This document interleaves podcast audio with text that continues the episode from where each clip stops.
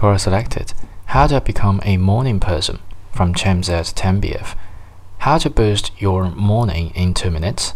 Do you spend most of your precious morning time in zombie mode, being a grumpy, lazy person? Do you often waste a lot of time wandering around and then end up having to hurry like crazy the last few minutes because, well, you don't really know why? Sounds like a perfect description of how I used to be in the morning. This has changed though with a simple hack. Let me explain. The first thing I do when I wake up is take an ice cold shower. By ice cold, I mean not being able to stand still or breathe cold. After the shower, I feel 100% energetic and my mind is as sharp as a knife.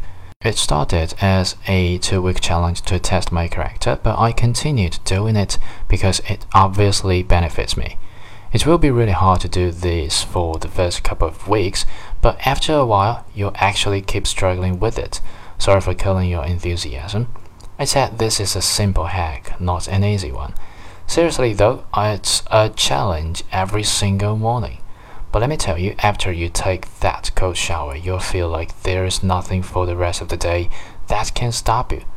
Beast mode activated. There's a lot of truth in this. How many people do you think will do this for the sake of improving themselves? It has gotten to a point where if I don't take a cold shower in the morning, I feel like a total loser for the rest of the day.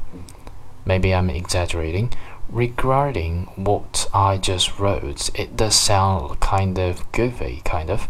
But whatever. There are also a lot of healthy benefits to this. It increases your metabolism. It's better for your hair. It strengthens your immune system. Besides, your bank account will be grateful too.